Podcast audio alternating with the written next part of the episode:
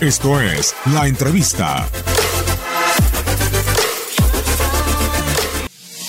No, yo creo que los dos equipos estábamos en las mismas circunstancias. Jugamos entre semana y hoy nos toca jugar otra vez y yo creo que es casi un espejo de lo que se jugó el martes al que se jugó hoy, ¿entiende?